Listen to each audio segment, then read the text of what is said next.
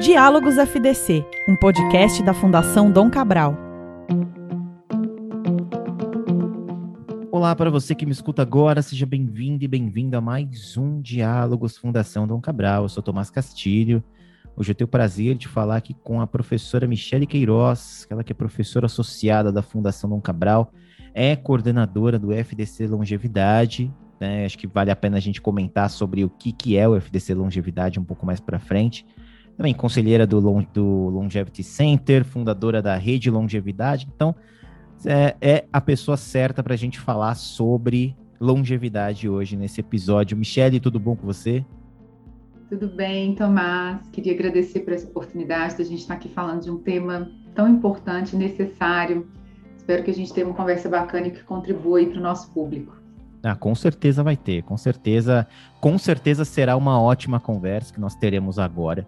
É, e eu queria iniciar, né? A gente tinha escolhido, talvez seja esse o título, você que está ouvindo esse episódio agora tenha visto o título Revolução da Longevidade.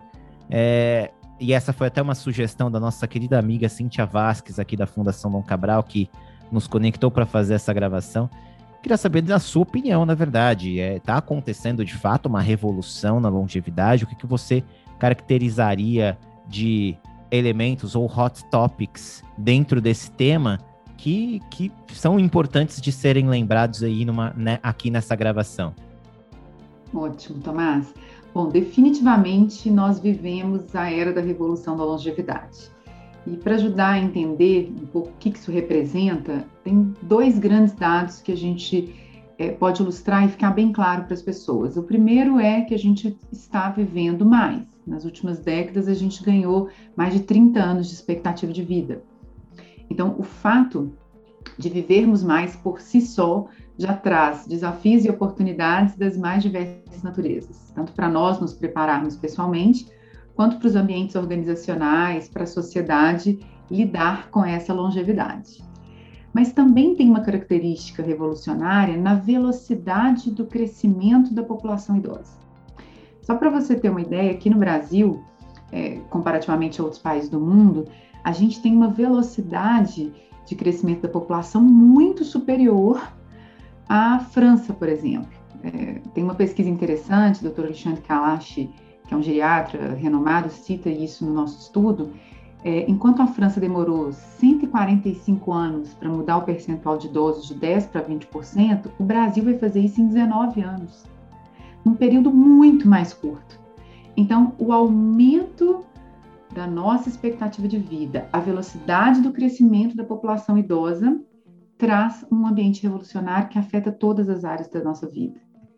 E não só para quem já é maduro, para nós, adultos, eu estou aqui com os meus 42, eu estou construindo essa mulher de 60, 70, 80, 100 que eu posso ser. Então, faz com que o tema seja tratado em uma abordagem intergeracional. Não, legal você ter tocado nesse, nesse ponto na velocidade, como a população, uma parte da população está envelhecendo, que é legal de lembrar que essa população, ela hoje envelhece muito longe daqueles clichês que a gente tem de pensar na, no que, é uma população idosa, né? Então a gente está vendo pessoas que estão evoluindo, estão envelhecendo no ápice do desenvolvimento intelectual, é, com muita saúde, enfim, e, e, e, muito produtivos. E aí a gente tem hoje né, o, o termo silver economy, de pessoas que é neste, neste grupo de pessoas né, que estão com seus 50 mais, 60 mais, que estão no ápice do desenvolvimento intelectual, estão aí altamente produtivos, né? É, queria que você me contasse um pouco de, de tudo que você estuda mesmo, professora Michele, é, que, que representa isso, né? Esse Silver Economy, da, a, não necessariamente agora, mas para daqui a alguns anos? Qual é o impacto disso, tanto na concepção de trabalho, na, das relações das organizações com esses talentos? Como é que você vê esse, esse, esse panorama aí? Vou tentar simplificar, porque são várias perguntas e, e o tema é amplo mesmo. Mas primeiro eu acho que é importante as pessoas entenderem a diferença de economia da longevidade e economia prateada, que é esse silver economy que você traz. Quando a gente fala da economia da longevidade, a gente está falando de olhar para todas as soluções, produtos, serviços, inovações pensadas para o envelhecimento, mas não só para quem tem 50 ou 60 ou 70. Então, se eu hoje compro uma solução que vai fazer com que eu viva melhor daqui para frente, isso envolve a economia da longevidade. E esse Silver Economy, que vem dessa economia prateada, após dos cabelos prateados, das pessoas mais maduras, foca muito o consumo, a inovação, o produto, a resposta do mercado para esse público, que já movimenta trilhões, no Brasil trilhões de reais e no mundo trilhões de dólares, num, numa perspectiva crescente, né? Porque se você olhar essa velocidade do crescimento da população idosa que eu mencionei antes, isso obviamente afeta também o mercado. Então, esse, esse é um recorte, a gente entender as oportunidades e os desafios que o mercado tem para dialogar com esse público, para entender seus desejos, a diversidade desses seus desejos, porque uma pessoa de 60 não é igual a uma de 90. Então, tem Sim. aí um, um conjunto interessante para olhar. E o outro aspecto que você traz na sua pergunta, que é do trabalho. E aí a gente vai para uma outra dimensão. Tanto o trabalho no desafio da gente pensar a diversidade etária dentro das gerações, que é a inclusão de pessoas, de às vezes quatro, cinco gerações ao mesmo tempo, pela primeira vez no ambiente de trabalho. E o que, que significa gerar valor, employer branding, inovação com essa diversidade geracional.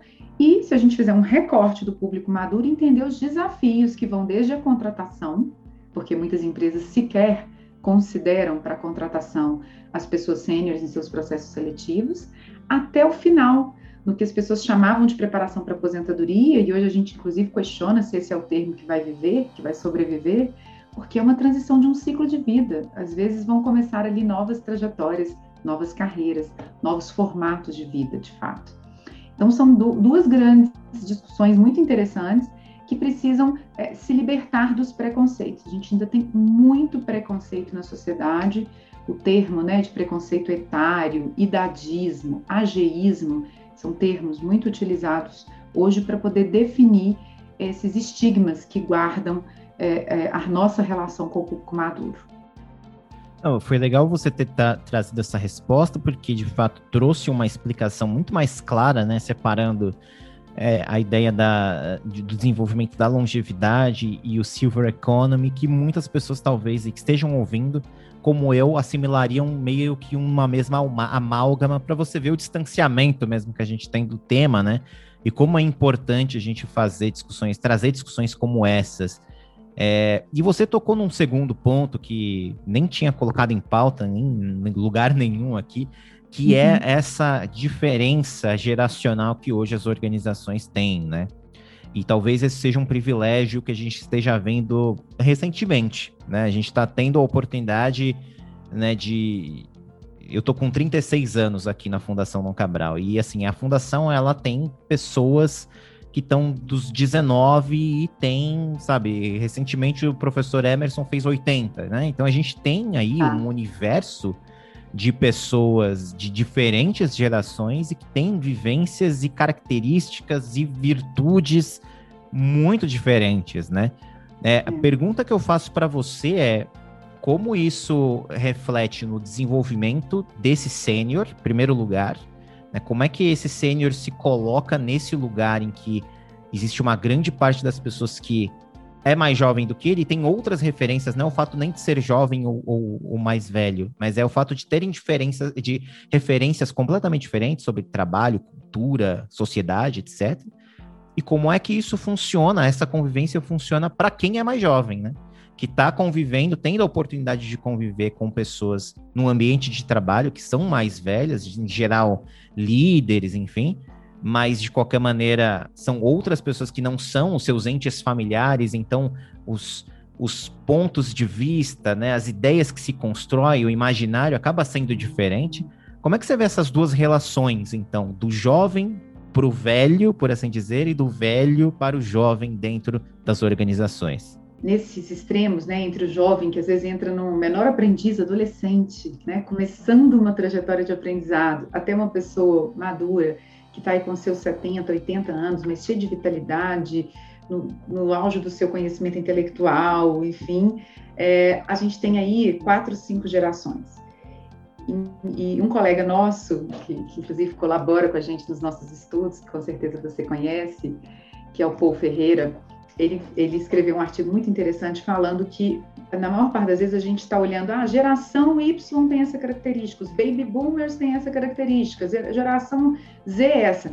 E é muito assim, o que, que essas gerações trazem sempre vai ter algo de diferente. Mas como é que a gente cria potência de conexão para gerar inovação, para gerar troca, para gerar colaboração? Esse é o grande desafio. Então, se você tem uma organização menos diversa, provavelmente ela vai ter menos diversidade de resposta para entender não só os desafios da sociedade, mas dos seus consumidores, da, da lógica como né, é, os desafios, as tendências, é, as respostas surgem. Então, a, a, a clareza da diversidade em todas as, as reflexões, estou falando de diversidade de gênero, de raça, de gerações, que é essa que a gente está dizendo, por si só, ela precisa ser melhor trabalhada para todos nós. Mas a gente costuma dizer que a longevidade, ela deveria ser a causa das causas. Por quê? Porque nós, se não envelhecermos, vamos morrer. Então, o caminho que nos conecta todos é o processo de envelhecimento. Então, o jovem hoje, que está com seus 18 anos, com seus 20 anos, se tiver essa clareza de que ele vai chegar lá e a maneira como ele, ele constrói ao chegando lá também envolve o aprendizado ao longo da vida, e essa pessoa que já está madura também compreender que com seus 80, 70 anos ela deve continuar aprendendo, e isso é valor, a gente começa a ter uma outra perspectiva para lidar com o tema.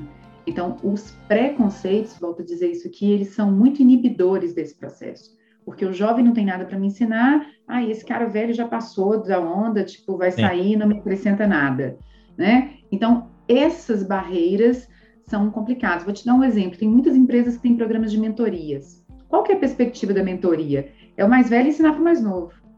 É alguém que sabe mais ensinar para quem sabe menos. Mas o conceito do sabe mais é da idade. Tem alguém ali mais sênior que sabe mais. Mas as mentorias de mão dupla, das pessoas mais jovens ensinarem para as pessoas mais velhas algo que elas não sabem, e, e o contrário, tem dado experiências super proveitosas, interessantes, porque você parte de um outro mindset, de uma Sim. relação de troca intergeracional. Esse processo, ele não é culturalmente, é, é, ele não nasceu com a gente. Você pensa, nós estamos aqui tendo uma conversa sobre longevidade. Eu, até sete anos atrás, nunca tinha tido a oportunidade de conversar sobre esse tema. Desde a minha educação infantil até a minha formação como em mestrado, assim, em qualquer nível que eu passei, a nossa educação, ela não trata disso. Então, a gente criar espaços para que esses temas possam ser tratados e a gente entenda a importância da gente se preparar pessoalmente e organizacionalmente para a longevidade é romper uma fronteira cultural. Muito bom. E você acha que a, a ideia de se desenvolver de fato, né, essa, essas reflexões sobre a longevidade, elas vão cair necessariamente numa necessidade de se reaprender coisas. Eu estou pensando na, no, no, no, no, início de novas carreiras, na busca de, enfim, de novas, novas funções na vida, ou talentos, ou vocações, enfim. Olha que máximo, Tomás. É, a gente tinha um, um, um, modelo de vida, quando a expectativa de vida era de 50, 60 anos, que o cara nascia, trabalhava, acabou de trabalhar, estudou, trabalhou, morreu, cara. Tipo assim, na hora que ele, na hora que ele parou o ciclo de trabalho dele, acabou a vida dele, literalmente. Hoje nós temos dezenas, centenas de exemplos de pessoas que viveram duas, três carreiras, que estão vivendo uma quarta carreira. Porque a construção dessa ideia de um aprendizado ao longo da vida, de experiências que podem ser múltiplas, ela é deveria ser acompanhada por esse aumento da expectativa de vida. Então pensa, se você fez 60 e viver até os 100, você tem 40 anos. Você tem uma vida adulta inteira, que é a fase que a gente está hoje dos 40, inteira após 60, para fazer o que você quiser. E esse o que você quiser, quanto mais repertório você construir no curso da vida, mais opções você vai ter lá na frente. Então, eu sou, assim, uma entusiasta, acho que fica claro aqui para você, para dizer que eu vejo isso como um mundo de oportunidades para gente, se a gente souber se preparar para isso. Ah, é legal ver que existem pessoas que trabalham hoje com, com, com desenvolver o pensamento da longevidade que não necessariamente fazem parte ainda desse grupo, né? Então, por exemplo, você uhum. é um exemplo desses, né? De uma mulher de 40 e poucos anos que está pensando, na verdade, em, em justamente desenvolver um grupo que ainda está muito longe de você estar presente nele também, né? Então, mas é, é esse, esse é o X da questão. A, a, a visão da longevidade é construção em curso de vida. Eu não sou uma pessoa velha, nos padrões de velhice considerados na legislação, pessoa idosa acima de 60 anos, mas quero muito ser. E para que eu chegue lá, eu quero chegar bem. E isso não sou eu, Michelle, deveríamos ser todos nós. Por Sim. isso que eu te digo dessa potência que a educação tem, para que a gente perceba o quanto as nossas decisões, todos os dias, Tomás, eu estou falando de saúde é, física e mental, eu estou falando de relações, eu estou falando de trabalho, eu estou falando de educação, eu estou falando de finanças. É, nas várias áreas da nossa vida podem nos levar para essa trajetória de uma forma melhor ou pior. Sensacional. Michele, o que você gostaria de que a gente falasse mais ainda nesses próximos nove minutos? Então, vamos lá. É, eu acho que tem um, um aspecto muito bacana para quem quer aprender mais sobre isso, é, a gente vem desenvolvendo desde 2019 na Fundação Cabral uma iniciativa que é o FDC Longevidade. E nós disponibilizamos gratuitamente para as pessoas uma publicação só sobre o impacto da longevidade nas pessoas, outra só sobre o impacto da longevidade nos negócios e outras sobre o impacto da longevidade na sociedade. Então, tem um mundo de conteúdos, de pesquisas, de cases que estão aí disponíveis gratuitamente. Foi uma iniciativa da Fundação No Cabral, patrocinada pela Unimed BH e apoiada tecnicamente pela Hype 50 Então eu convido todos os nossos ouvintes para acessar esse conteúdo e começar uma trajetória de aprendizado. Acho que eu não poderia deixar de fazer esse convite, né?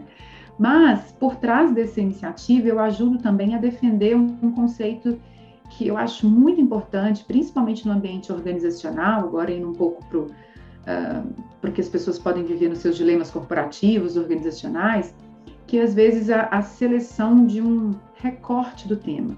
Então, eu observo muitas vezes palestras, conteúdos que falam sobre economia prateada, sobre marketing para os maduros, sobre comunicação para o público maduro, ok, super válido, temos que discutir isso, mas é, como a gente acredita que a longevidade deve ser vista de forma integral, para que isso seja de fato coerente, as empresas precisam olhar para o seu público interno, então começar com essa reflexão dentro de casa, até que ponto nós, dentro da nossa organização, temos essa diversidade geracional, promovemos pela ação ou pela omissão essa diversidade ou esse preconceito, chegar no público maduro como cliente, como consumidor, com todas essas reflexões que o mercado tem feito e olhar para o impacto social, Tomás.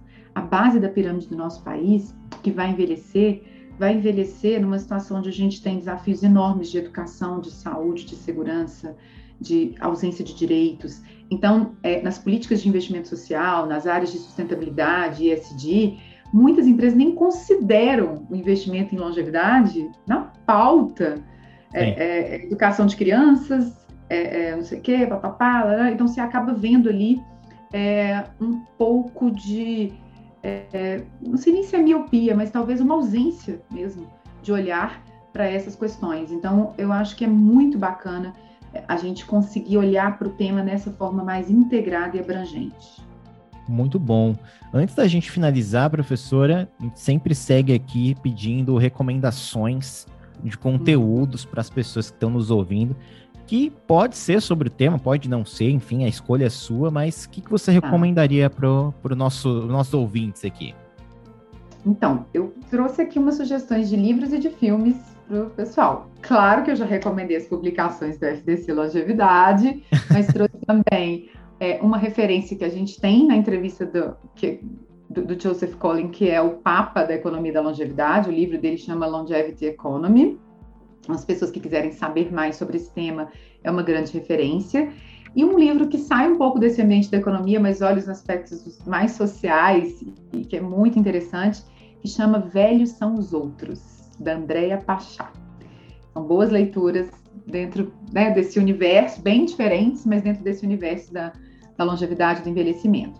E filmes, eu trouxe uma indicação mais recente, do meu pai, com Anthony Hopkins, que é incrível, que foi o vencedor do Oscar desse ano. E um que é um pouco mais antigo, mas traz esse aspecto geracional dentro das empresas que a gente falou, que é sensacional, que é o Senhor Estagiário, com Robert De Niro, que trata muito de como esses preconceitos e essas questões todas acontecem no ambiente de trabalho e como as coisas podem mudar também. Então fica aí, sem muito spoiler, dicas de leituras, dicas de livros, mas sobretudo convite para que as pessoas queiram saber mais sobre o tema, para que elas queiram se engajar em algo que possa ser uma causa para elas na sua vida pessoal e para a sociedade, porque a gente precisa disso. Legal demais. Inclusive, na questão do senhor estagiário, tem uma cena que chama muita atenção, que é quando o Red Hunter pergunta para ele como é que ele imagina daqui 10 anos, como é que vai ser a vida dele, ele fala, quando eu tiver 80, e fica aquele silêncio, né? Como se ele não tivesse futuro, né? Então, acho que essa tem uma crítica aí bem interessante nesse... nesse... Traz muitas questões interessantes, eu acho que realmente vale a pena. E, e assim, poderia dar várias outras indicações aqui, mas é, o nosso tempo é curto e eu queria deixar esse gostinho de quero mais, assim, para as pessoas buscarem de fato entender que essa revolução já acontece e afeta a sua vida, mesmo que você não saiba ainda disso. Com certeza. Hoje eu falei com a Michele Queiroz, que é professora associada da Fundação Dom Cabral, coordenadora do FDC Longevidade. Fica aqui o convite para você conhecer o FDC Longevidade. A gente também, ela também é conselheira do Longevity Center e fundadora da rede Longevidade. Obrigado, Michele, viu, pelo seu tempo. Obrigada, Tomás. Foi ótimo. Prazer. E nós ficamos por aqui. Semana que vem nós voltamos com um novo episódio. Um grande abraço e até lá.